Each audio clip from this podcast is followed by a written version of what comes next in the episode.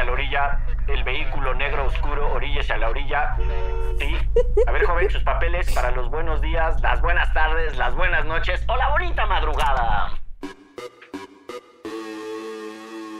Amigas y amigos de Derecho Remix, después de tanta noticia dramática propia de la carabina de Ambrosio o de la Rosa de Guadalupe, a lo que nos llama nuestra realidad social y política, hemos decidido hablar de cómo en distintas partes del mundo han engañado a la autoridad para poder salir de sus casas ahora con el coronavirus. Y no se vaya porque al final Gonzalo nos va a contar cómo terminó echando unos quiebres con unos policías este, en su casa para no ser detenido y además muy buenas recomendaciones de cosas que hacer en esta pandemia para relajarse en familia. Muy bien.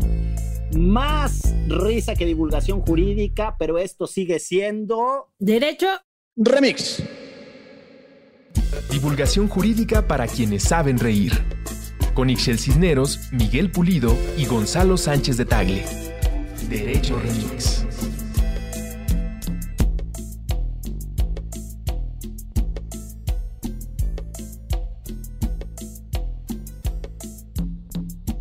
En estos tiempos en los que el mundo, como lo conocíamos, colapsó, se colapsó, se colapsó. El mundo se colapsó.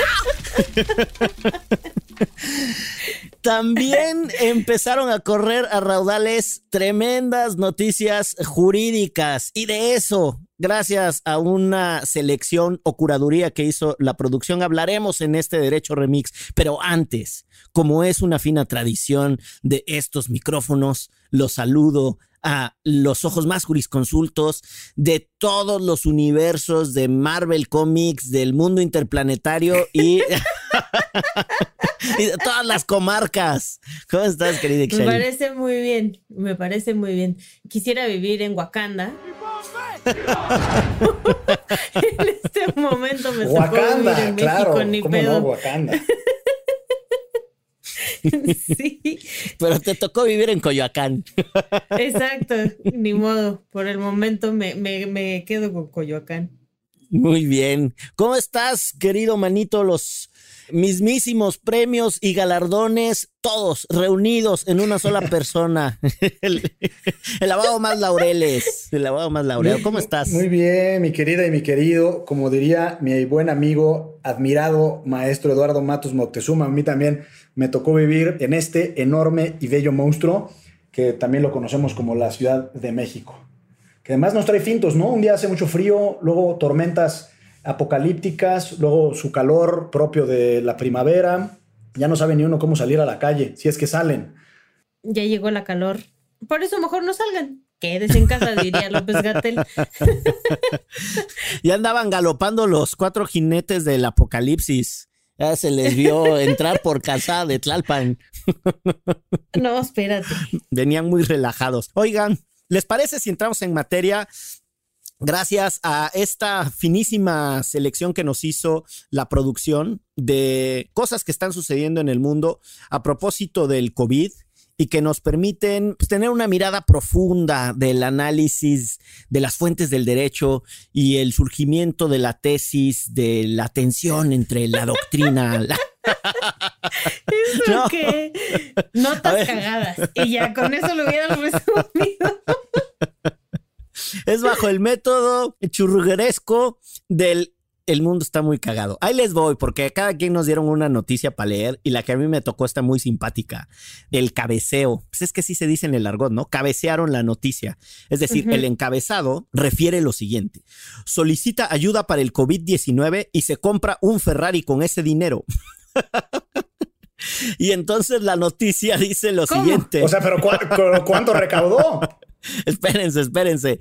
La noticia dice, los documentos presentados ante la juez Regina Cannon de Miami han revelado que el rapero Diamond Blue Smith, miembro del grupo Pretty Ricky, ha adquirido un automóvil marca Ferrari valorado en 96 mil dólares con los fondos obtenidos a través de un programa del gobierno de Estados Unidos para ayudar a las pequeñas empresas a paliar los efectos de la pandemia.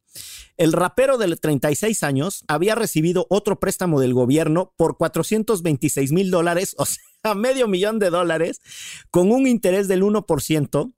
Y todo eso lo hizo argumentando que estaba siendo afectado por el COVID, pero eso no es todo. Además ya andaba pidiendo otro crédito de 700 mil euros. Entonces, el rapero, para resumir la nota, dice, se compró el coche con el dinero del préstamo que era para paliar los efectos del coronavirus. O sea, esto es así como, como el colmo, ¿no? Se parecen a todos los que agarraron los fideicomisos para construirse sus casotas y, y que le dieron razones a Andrés Manuel para desaparecerlos. Pero ¿cómo ven, muchachos? Un Ferrari con la lana del COVID-19.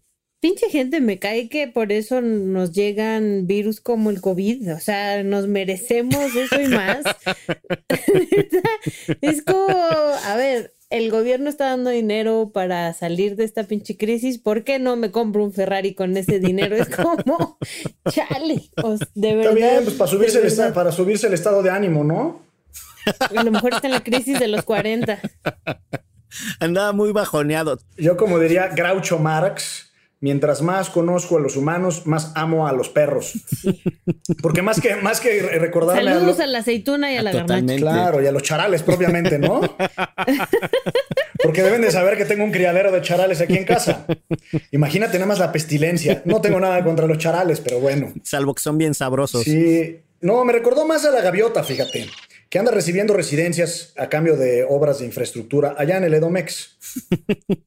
no, pero este, este que agarró un fondo y lo terminó desviando, yo no sé quién sea ese rapero Diamond Bluesmith. Yo tampoco. Pero la verdad es que sí se voló la barda, ¿no? Yo creo que así como de fideicomisos que terminaron en otras cosas, pues es la doctrina de Javier Duarte, ¿no? Que agarraba la bursatilización de la caseta de Jalapa, que está ahí a la altura de más o menos de Medellín, en la ruta que conduce al puerto de Veracruz hacia el norte del estado y se robaron la lana y acabaron en unos ranchos que se le conoció como el Faunito, ¿no se acuerdan? Que era en donde le encontraron la, la libreta esa de Yo merezco abundancia. Capaz que el rapero este también se va a sacar su canción, ¿no? De Yo merezco abundancia. Tan merece abundancia que por eso se está robando el dinero de los demás. por cierto, ¿qué habrá sido? ¿Qué habrá sido de Javier Duarte? Del Javidú ya ni sabemos nada. Ya va a salir, ¿no? Ya mero. hay que preguntarle a Ciro Gómez Leiva. Ciro Gómez Leiva nos puede mantener al tanto porque son compas. Compis, compis. Qué feo, ¿no? Pues Tener amigos no, Pues como ya ahorita por el momento no tiene información que le sea funcional al gobierno, pues yo creo que ahorita está calladito, ¿no? Híjole. Oigan, yo tengo otra noticia. A ver, por favor, arránquese. Que propiamente no es una noticia, o sea, es un escándalo. Y les voy a platicar. Ustedes conocerán. De hecho, esa es de Ana Bárbara, ¿verdad? La de escándalo. No. A esa sí la mandamos saludar, ¿no? ¿No era de Ana Bárbara? No, según yo no. Chale, pues hay que buscar de quién era. Que la producción nos haga ese favor. Ahora lo estoy buscando. Google. Es de Rafael. ¿Cómo Rafael? Ana Bárbara no fue la que anduvo con Kawachi. Sí. Rafael, la que canta, el que canta. Escándalo. Pero debió haber un cover entonces, manita, porque yo sí la recuerdo en voz femenina. Pero Rafael, el de Abre tus brazos fuertes a la vida. Ah, no, ese es Napoleón, ese es Napoleón, ese es Napoleón. no, Rafael era el de Hoy para mí, un día especial. Hoy saldré por la noche. Muy bien, manito. Pero Ana Bárbara se anduvo con Kawachi o ya me está Que luego la interpretó B7. No sé, fíjate, pero puedo averiguar también. Mira, así como averigüé este, lo de Rafael, Ana Bárbara y Kawachi. pero ¿cuál es tu noticia en lo que la chelagüera hace la búsqueda con su internet poderoso? Sí, yo procedo. Ustedes recordarán, bueno, no, no, no, no sé si lo recuerden, pero en la ciudad de Valencia, famosa por sus paellas y por las famosas fallas de Valencia, Nunca he estado ahí, pero sé que las fallas implican la quema de, una especie como de, figuras de, personas, ¿no? Unos gigantes de papel. Se les conoce como ninots, son de madera, manito. Ah, Yo sí he tenido la oportunidad de estar en las fiestas valencianas de las fallas en marzo de cada año. Son unas borracheras que, hijo, mano. Me imagino.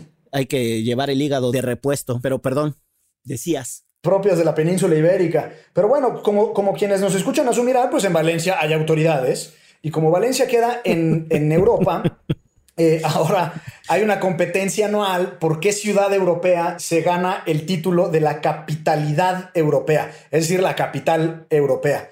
Y eh, resulta ser que el edil, digamos algo así como el, el, presidente municipal o el alcalde, pues iba a ser la exposición correspondiente de por qué Valencia se merecía pues ganarse este mote de la capitalidad europea. Pero resulta ser que como era de toda la Unión Europea, les pareció muy fácil utilizar como lengua franca el inglés. Es decir, todas las intervenciones se harían en inglés.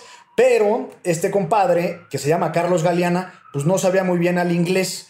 Y entonces utilizando el pretexto de la mascarilla que tiene que usar como motivo y consecuencia de la pandemia, se le hizo fácil mientras él estaba hablando, que un amigo suyo hablara en efecto en inglés como si él lo estuviera haciendo. Es decir, engañó al respetable porque no era él quien estaba hablando en inglés, sino era su amigo. Y que lo cachan, y que lo cachan con las manos en la masa. Y entonces su reelección está en juego. No solo por no saber hablar inglés, sino por ser un estafador de la lengua. por engañar a la banda. Sí, imagínate nomás. Oye, pero a ver, a ver si estoy entendiendo porque está de buen calibre ese escándalo, manito. O sea, el tipo estaba con la mascarilla puesta y atrás de él estaba su carnal que sí le cuachalangueaba al inglés, estaba haciendo el Guariguation Pues imagínate, atrás, atrás de la... Bueno, resulta ser que, que este alcalde es actor, además, imagínate como si fuera un Alfredo Adame cualquiera, ¿no? De presidente municipal. O Eduardo Capetillo, que perdió allá por el rumbo del Estado de México ahora las elecciones. Eduardo Capetillo, no. Eduardo Capetillo fue, sí, fue candidato por el PRI a presidente municipal de algún municipio del Estado de México. Es un tipo atractivo. Qué oso, ahora lo voy a este, googlear también. Sí, perdió. Sí, él era además muy, muy versátil en sus habilidades. También era torero, cantaba, este, gran padre de familia, eh, conservador. Torero el hermano, manito. Ah, perdón. En los chismes, en la revista Caras, dice que este, contendió por la alcaldía de Ocoyoacac Edomex. ¿Dónde está Ocoyoacac? Veto a saber. ¿Y él vivirá ahí o qué chingados? Como por qué decidió ser alcalde de Ocoyoacac. Vamos, a lo mejor tener una finca ahí por el rumbo de Ocoyoacac. Y volviendo a los chismes, Ana Bárbara y Caguachi sí anduvieron y terminaron en 2005. Eso dice la revista People. ¿Eh? Pobre de Ana Bárbara. Para quienes ¿eh? sean muy jóvenes y no sepan quién era Jorge Caguachi, era un extraordinario personaje de la política mexicana socio y compadre de El Niño Verde, que grababa comerciales y hacía, hacía justas boxísticas. Qué horrible. Y sus justas boxísticas estaban además muy arregladas. Ese era Jorge Caguachi. Imagínense el, personaje de la Pero política. fue senador. Sí, era, no, era un personajazo. Y la familia Kawachi son los dueños de un periódico, ¿de cuál? ¿De la crónica? ¿Puede ser? La crónica. Sí, creo que sí, la crónica. Sí, unos personajes bien impresentables. Volviendo a lo de tu edil, manito, entonces le, andaba haciendo a la, a la fonomímica, dirían aquí en Orizaba, cuando se armaban los concursos de baile. Exacto nomás movía la mascarilla y atrás. Movía la mascarilla, este, ya sabes que movía los brazos en ademanes muy apasionados para que su ciudad se quedara con la capitalidad europea. Y, y, pues nada, que lo cachan con las manos en la masa. ¿Por qué no pusieron a alguien que hablar inglés? O sea, no entiendo la necesidad. No, lo peor es que él pudo haber hablado en español y había traducción simultánea. Pues sí, y así ya no hacía el osazo. Era como cuando pusieron a Peña Nieto a leer en inglés y que tenía ese video de infrastructure. Infrastructure. Ah, infrastructure. infrastructure. y alguien hizo una cancioncita con el infrastructure, un DJcito y estaba buena, la verdad. Ojalá la producción nos la pueda poner en este siguiente segmento que va aquí. In other words, infrastructure, infrastructure. Infrastructure. Infrastructure. El propio infrastructure, ¿no? Exactamente. Pues muy bien. ¿Qué noticia te tocó? A la chelagüera. A mí me tocó también un político, un alcalde peruano, que fingió estar muerto para no ser arrestado, porque pues básicamente incumplió el confinamiento en su alcaldía es peruano y dice que, bueno, el chiste es que el amigo no respetó las normas y se fue de fiesta y pues que me lo cachan.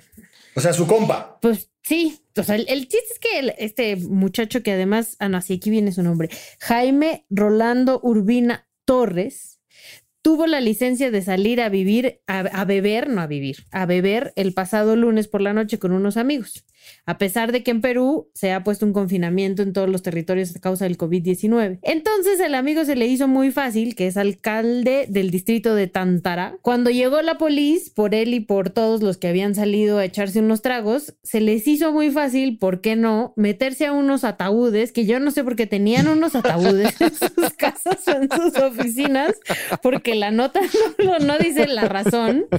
Se metieron unos ataúdes, ataúdes con el cubreboca puesto y entonces dijeron, no nos pueden meter al bote porque estamos muertos. Pero evidentemente no tuvo éxito cuando los policías se dieron cuenta que respiraba, pues se los llevaron a todos al botiquín. Pero de verdad, ¿en qué cabeza cabe hacerse el muerto? Porque además eres un alcalde, o sea, si te ven al día siguiente eh, en tu oficina, se puede dar cuenta de que no moriste, que estabas engañando a la policía. Bueno, y la peor es que si no te llevan a la cárcel, te llevan a, a, a lo que sería la CEMEFO, ¿no? O sea, en cualquier caso, como vía de escapatoria, no está. No está Exacto, terminas. No, está, no, es buena la estrategia. Te terminan intentando hacer una necropsia cuando estás vivo. sí, sí, sí, sí. Es, eso sucede la gente que es un poco irracional. En principio, el amigo, bueno, siendo autoridad, saliendo a beber con sus compas, ya ahí está mal. Y si en tu este, municipio todavía o en tu ciudad hay una restricción de que te meten al bote si sales, él es autoridad, la conoce y entonces dicen, bueno, se va a ir al bote, señor alcalde, pero la salida fácil para él era hacerse el muerto, de verdad no, no, no me dan las cuentas. No, no me da, no me da. Y, y, me gusta tu apreciación de por qué tenían ataúdes allá a disposición. Exacto. ¿En qué? O sea, uno aquí tiene ya, o sea, como si está muy gacha la pandemia, pues ya vas comprando tu ataúd y lo guardas aquí al lado de tu cama, ¿ok? O a lo mejor era de la banda gótica, ¿no? Dormía en un ataúd. En las noches era vampiro. es que no puedo. En el día alcalde y en la noche vampiro. No puedo con lo de que se hizo pasar por muerto. ¿Cómo? Eso es para que respetemos la honorabilidad de Cuauhtémoc Blanco cuando fue alcalde de Cuernavaca. Jamás se hubiera atrevido a hacer una cosa de este calibre, ¿eh? para que tengamos claridad de la estatura de estadista que tienen nuestros municipios. Eh, Híjole, no estoy tan segura. Yo creo que si tuvieran un ataúd en sus casas también se meterían. Oye, había, había un, este, un alcalde en el Edomex que se filmaba con el presupuesto unas películas, ¿no se acuerdan? Sí, sí es cierto. No, bueno, este, este Salgado Macedonio, que se estelarizó la famosa película de Guerrero, creo que se llama, Ajá. que se le hiperviolento en la película, tanto como en la vida real. Pero ese es acapulqueño, ¿no? Ese era el alcalde de, de Acapulco. Sí, sí, sí, es propiamente de... Que por cierto, sí. este Félix Salgado Macedonio, que además de, de, su polémica película en la que salía en unas motos así, Harley, muy...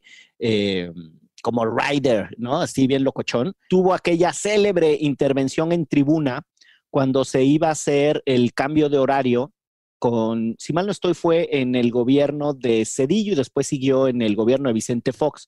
Y había una polémica sobre el cambio de horario y no sé si recuerden que Andrés Manuel les disputaba, incluso hay una controversia constitucional, recuerdo. Sí, es correcto. Y el Félix Salgado Macedonio, que fue senador de la República, se aventó su frase de que no había que cambiar el horario porque iban a sufrir muchos aquellos que se aventaban el mañanero. No, bueno. Les prometo. Pero también se acuerdan que lo grabaron borracho diciendo que ah, sí. era diputado y que no lo llevara la policía.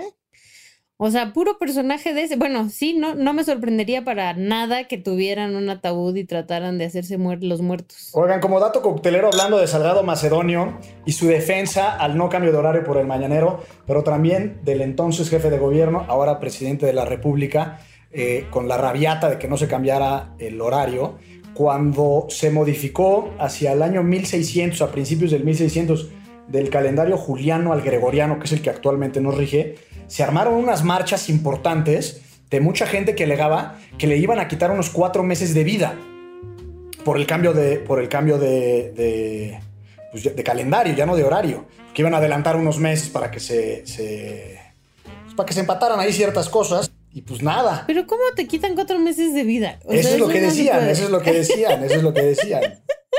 O sea, aunque no te rijas por ningún calendario, no hay manera de que te desaparezcan cuatro meses o, o qué. Claro, pues es la misma lógica que Salgado Macedonio que le van a quitar el mañanero. Usted, señor senador Salgado Macedonio, despiértese a la hora que quiera y, este, y pues ese gusto. Exacto, y haga lo que quiera. Sí. Ya es senador otra vez, ¿no? De la República. Nos no, lo regresó sí, la 4T. ¿Sí? Sí. No. Sí, sí, sí, es el que se la pasa amenazando a los ministros y ministras de la Suprema Corte. No, eso es Noroña. Que no, también. que les va a hacer juicio político el Salgado, el Félix Salgado Macedonio. Tremendo personaje. Sí. Y a todos los mineros que les va a retirar sus concesiones y todo el tiempo anda allí. Este, de amenaza en amenaza.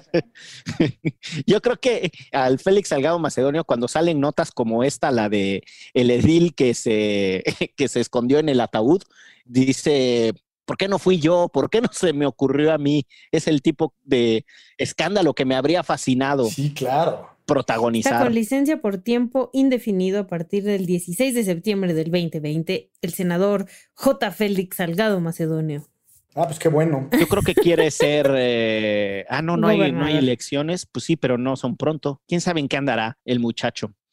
Oigan, pues tenemos un par de noticias más, pero ¿les parece si vamos a una breve y sintética pausa y después regresamos con esto de la chacota del mundo que nos dejó el COVID y los saludos que tenemos para el senador Félix Salgado Macedonio. Me parece. Muy bien, vámonos a corte porque esto es... Derecho. Remix. Ayúdanos a llegar a más personas y seguir elevando el debate. Conviértete en nuestro suscriptor en patreon.com diagonal antifaz. Por un dólar al mes tendrás acceso a contenido exclusivo y nuestro agradecimiento en cada episodio. Patreon.com diagonal antifaz. Todo el dinero que recibamos lo reinvertiremos en publicidad para incrementar nuestra audiencia y ser una comunidad más grande. Patreon.com diagonal antifaz. Elevemos el debate.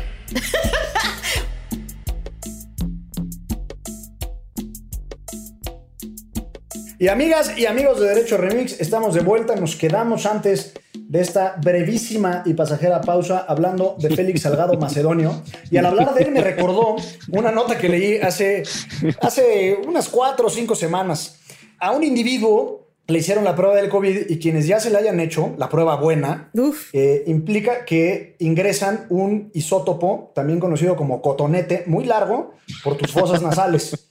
Este, al grado tal que sientes Ah, literalmente es horrible, es horrible, que te van a arrancar los ojos o que te están perforando el cerebro. Bueno, resulta ser que a un individuo, a un compadre, en efecto le perforaron el cerebro, A mí me salió una lagrimita. pero a este compadre se le empezó a salir un líquido amarillento, sanguinoliento por la nariz. Y los doctores se dieron cuenta que en efecto se le estaba saliendo el líquido del cerebro. No. Por eso me recordó a Salgado Ah. Macedonio, porque a lo mejor le han hecho las pruebas muchas veces. Pero Desde hace eh, muchos años. pues sí, imagínense ustedes nada más que estás con el, con el pendiente de que tienes el COVID y empiezan los, las imaginaciones mortuorias, empiezas a poner tus, tus asuntos en orden y bueno, ¿no? Pues todos los dramas que le pasan a la- a- por uno a la cabeza y de repente, en efecto, te perforan la cholla y se te empieza a, a- a salir el cerebro por la nariz. No, me dio escalofrío. Exacto. Sí está. Está hiper sensible eso. Es como cuando imaginas un dolor como el de que te machucan la uña del dedo chiquito del pie izquierdo con un mueble gigante o que, que te pegas con la cama.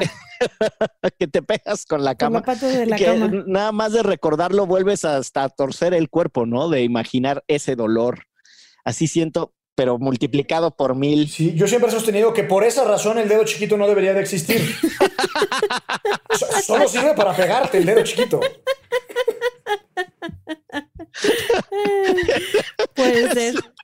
Es única funcionalidad. Sí, pues sí. Oye, una vez estábamos dando un curso con el programa de Derechos Humanos de la Universidad Iberoamericana y la Secretaría de Seguridad Pública, entonces encabezada por el em, señor Medina Mora, a quien no mandamos a saludar. No, pa' nada. Por si usted anduvo dormido o despegado de las noticias, pues tuvo un efímero paso por la Suprema Corte de Justicia. o de parranda con Paulina Rubio, que siempre es el referente, ¿no?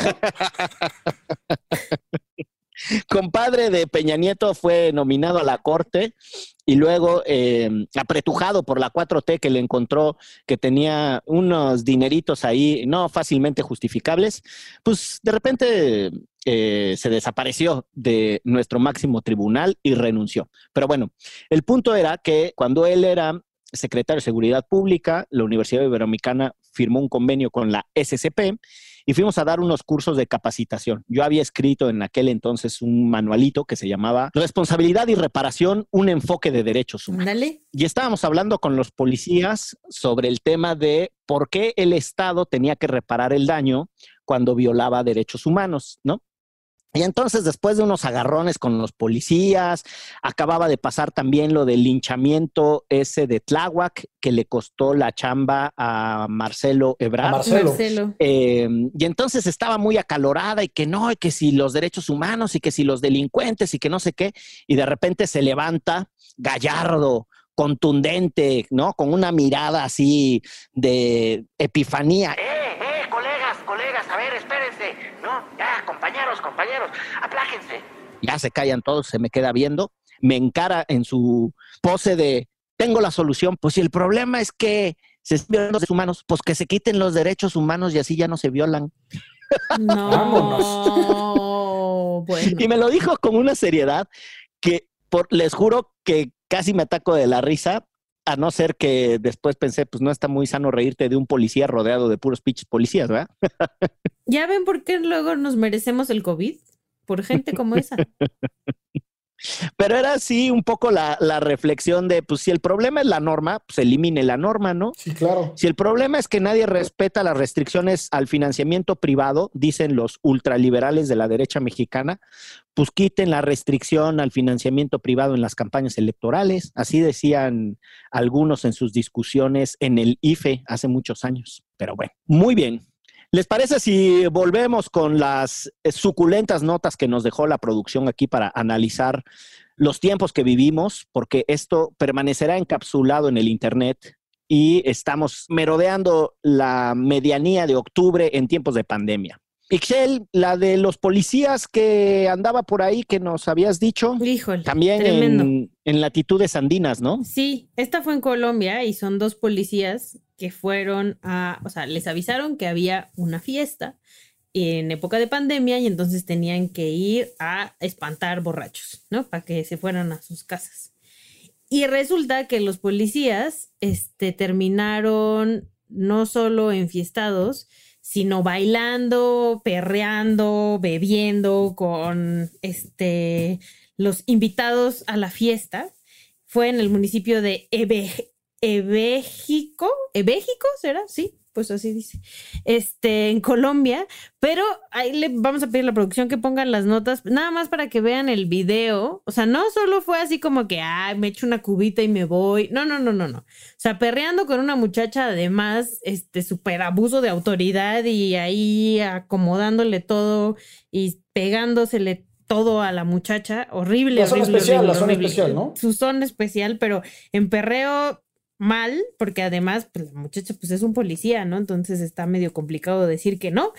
Y, y- y, pues ahí, ahí la tiene baile que baile. Y al final, pues estos están siendo investigados. No sé, investigados de qué, si hay un video de ellos dos perreando en una fiesta, cuando se supone no solo que no debería de haber fiesta por el COVID, sino que ellos estaban trabajando y son la autoridad y al final terminaron bailando con los muchachos y las muchachas de la fiesta. Insisto, nos merecemos esto que nos está pasando por este Oye. tipo de personas. Estoy es que estoy viendo ahorita y efectivamente le está haciendo, dirían en la secundaria a la que yo fui, el arrimón de Camat O sea, No, sí le pero está. mal ¿Qué plan. pedo? No. ¿Qué? Súper mal plan. O sea, reforma policial democrática, ni qué nada. Saludos, por cierto, a Ernesto López Portillo, encargado del programa de seguridad ciudadana de la Universidad Iberoamericana. Pero, ¿qué cosa esto? Está como. Me acordé ahorita. Yo tengo una historia similar, ¿eh? Les debo, les debo de Ah, confesar. cabrón.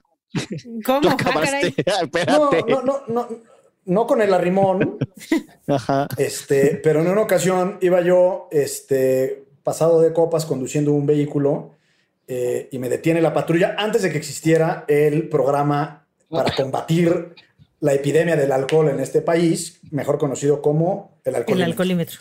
Y entonces iba yo ya por llegar a mi casa, yo creo que me vieron medio titubeante unos oficiales de la ley y me detienen.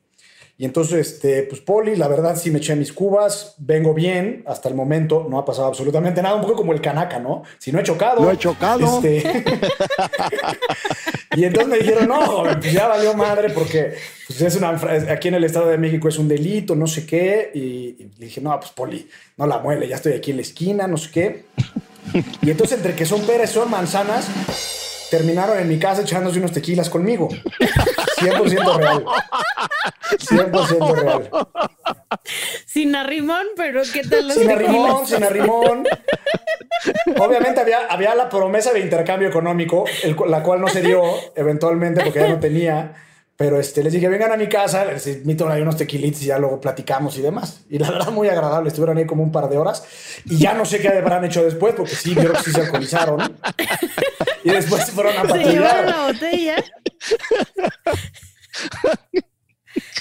Pero es 100% real, ¿eh? lo prometo. De verdad, de verdad. Ya uno está perdiendo la esperanza en la humanidad. Me cae. Bueno, es que es el concepto de policía de proximidad. Eh, la policía no necesariamente tiene que ser represiva, puede encontrar otras formas de interacción con sus Sí, ciudadanos. sí, sí. Y ante mí, la autoridad policíaca del Estado de México, en ese caso la autoridad, la Policía Municipal de Huixquilucan, subió en mi apreciación y mi respeto a la autoridad de forma dramática. y estos son buenos polis, de verdad. Son buenos polis y además no se, no se emborrachan, se las toman y siguen Y trabajando. no solo me custodiaron a mi casa, sino trataron de entender el fenómeno delictivo que estaba sucediendo. Totalmente, tienen ese entendimiento sociológico. Sí está, sí está muy llevada esa, esa historia. Hay una, hay una nota de TV Azteca muy viejita de video de mm, una reportera que es haciendo otra cosa, de repente se encuentra unos policías en el Edomex. Ahora le, le ha tocado mucho al Edomex, pero bueno, es lo que es. Se Bueno, encuentran unos que, policías. Es que ahí hay caldo de cultivo, mano. sí, Sobre para todo con para sí. Total que se encuentra unos policías echando la caguama, pero así, tal cual. Y entonces va y los encara la reportera, ¿no? Y le dice, oiga, tomando en horas de oficina. No, no, no, no estamos tomando, estamos aquí nomás comiendo, no sé cuál y tal. Total, se mete escondidas a la comisaría y de repente sale nuevamente el mismo sujeto que había sido detectado por las agudas cámaras de TV Azteca, infringiendo la ley y sale ya con lentes y trae un papel en la boca que lo está masticando y le dice la reportera, oiga, ¿por qué trae ese papel en la boca? ¿Qué? ¿Yo? No, nada. Ah, esto es que me dio sed. y le dice, huele usted a alcohol. No, no, no, no, está tomado. Y el policía, no, no, no, no. ¿Cómo no? Si lo estoy oliendo. Le dice, mire, con todo respeto, usted puede traer la cola oliendo a caca y no estar zurrada.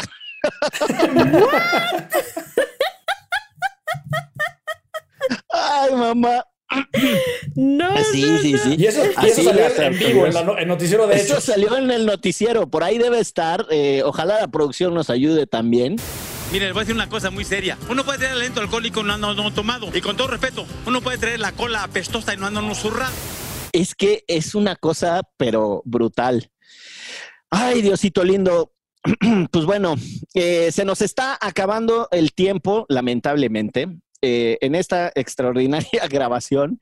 Gracias a la producción por ayudarnos a hacer un, un derecho eh, remix un poquito más liviano y más ligero, porque los tiempos habían estado en la política mexicana, siguen estando bastante intensos y convulsos. Y de cuando en cuando también sirve tener este tipo de chacota. Pero para despedirnos, ¿les parece una última notita de las que hay aquí? Jueguen. Va. Juegue, juegue. Esta no tiene mm, tal nivel de mm, payasada por parte de las autoridades, ni necesariamente es tan ridícula. Pero nada más para que veamos cómo funcionan las recomendaciones de los organismos internacionales. Hace algunos años, la OMC estaba preocupada por una pandemia de distracción y entorpecimiento de habilidades de las personas a causa de los videojuegos. Y en plena pandemia sale la siguiente nota. La OMS, que es la Organización Mundial de la Salud, la misma a la que Trump le retiró el financiamiento porque dice que solo está del lado de los chinos con ganas de destruir el mundo, esa misma institución internacional, refiere la nota, recomendó jugar videojuegos durante la cuarentena desde su casa. La propagación del coronavirus alrededor del mundo hizo que muchos países eligieran el aislamiento social como medida de prevención. Esto derivó a que la gente deba quedarse adentro de sus casas. Y en este contexto, el director general de la OMS, Tedros Adhanom, tiene nombre como de como de película así de Marvel, ¿no? Como de villano. Como de Voldemort. Ándale. Como Sí, que como pudo haber Mordecai, Es, salido- ¿no? el, es el hermano de Voldemort, el pudo haber salido en Harry Potter en las Guerras de las Galaxias o en la del en la de Capitán Aquaman. América. Capitán América, exactamente. Aquaman. pues nada, recomienda que para cuidar la salud mental es muy bueno utilizar los videojuegos. Ahí está, Chela Güera, tus hijos deben de estar en su mejor momento de salud mental. Mis hijos se lo tomaron al pie de la letra esa, esta, esta- este comentario y viven pegados a los juegos de video. Fortnite ya, Carlos le, me debe una fortuna de todo lo que se ha comprado en Fortnite y el otro está Among Us, que también es, este, ahorita está muy popular. Mis dos chamacos jueguen que juegue. El chiquito nada más no le hacemos, ¿eh? Que, que, el- que le gusten. Lo cual está bien, se la pasa brinco y brinco de un lado al otro. Está bien. Ahora me recordó al presidente Trump Trunk. que en algún momento sugirió inyectarse directamente cloro, ¿no? Ay, no, es que ese hombre de verdad. Algo así. O sea, y ahora que ya le dio COVID, ya salió a decir que no se preocupen, que no pasa nada, que, que no le tengan miedo. Que no le hace, ¿no? Dice que es inmune, o sea, salió a decir esa taradez. Chale. Si está, si está chunda la cosa. Pero luego por eso hay tanta gente ahí creyéndole al señor Trump. Pero esperemos que ya en unas semanitas ya se vaya a su, a su casa, ¿no? Pues esperemos, Sí. pero quién sabe. Que se vaya a Chihuahua un baile. Al rancho de Andrés Manuel mejor. Ándale. Sí, ¿no? Que le dé las llaves como, como visitante distinguido. Que le cuelgue una maca y lo deje ahí para siempre. Sí, no, por favor. Ya que, que le dé mm, gratis una cortesía para que se quede para toda la vida. Ándale. Pues muy bien, antes de irnos, no sé si traigan ahí, aprovechando que estuvo relajado este derecho remix, alguna recomendación de esparcimiento, algo para relajarse y tener una mirada más fresca de nuestro contexto tan convulso y sacudido. Pues mira, si yo, bueno, si les gustan los juegos de video, les voy a recomendar el de Among Us. O eres un asesino o tienes que descubrir al asesino. Y entonces si eres el asesino, tienes que engañar a los demás para que no voten por ti. Y si no eres el asesino, pues tienes que descubrir quién sí es para poder ganar. Está muy divertido y mis hijos se la pasan risa que risa. Ese lo jugó la Suprema Corte hace unos, unas semanas, ¿no? Con lo de la consulta popular. Tienen que votar por ti si eres el asesino para que te, para que te perdonen. Y si no, pues no, se andaban risa y risa los ministros jugando esa chingadera en televisión nacional. Seguro. Seguro sí. Y si no les gustan los juegos de video, eh, los más ñoños de esta casa jugamos Rumi. Por lo menos mi hijo mayor ha aprendido mucho de las matemáticas gracias al Rumi. Así que es una buena manera de estar tranquilos y tranquilas con una chelita, un Rumi y haciendo cuentas. Que por cierto, Rumi era un, un poeta, era un poeta persa, Rumi. Ah, pues no sabría decirte, pero también el, No, el sí, poeta sí, tiene sí. un juego. Tiene su, jue- su propio juego. Oiga, no, yo les quiero recomendar un, este, un documental. Yo no soy nada de videojuegos. Este, de hecho, solo tuve en, en mi haber, en mi existencia, el primer Nintendo, el que salió de todos. el que metías el cassette. Y le soplabas. le soplabas un poco y luego lo bajabas y tenía como una compuertita. Este, pero hace unos días vi un documental fantástico que se llama Fantastic Fungi, como los, los fungis, fungis, hongos fantásticos.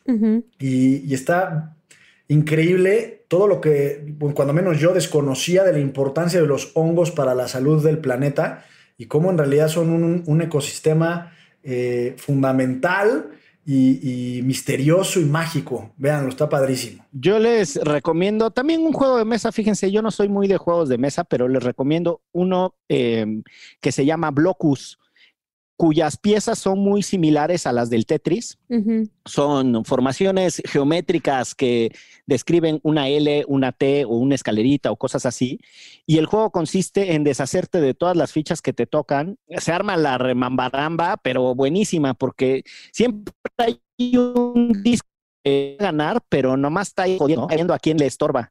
Y salen todas las personalidades. Es así como cuando era chamaco y jugaba al parchís o al parcasé, como le diga usted, que lo mismo, hay uno que ya no va a ganar, pero nada más está viendo a quién jode. Entonces, se pone bueno, se pone de ambiente, blocus, eh, y también se puede jugar en línea. y fíjense que no me sorprendió para nada cuando el manito dijo que él no tuvo muchos videojuegos. Él de niño jugaba con la enciclopedia y la Salvat. a subrayarla. Le decía, le decía a su mamá o le decía a su mamá una palabra y él tenía que describirla exactamente como. claro. Icosaedro. Y ya, Gonzalo. El icosaedro es una forma geométrica.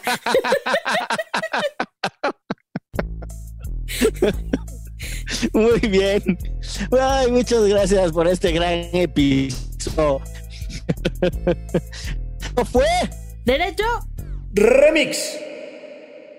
Divulgación jurídica para quienes saben reír. Con Ixel Cisneros, Miguel Pulido y Gonzalo Sánchez de Tagle. Derecho Remix.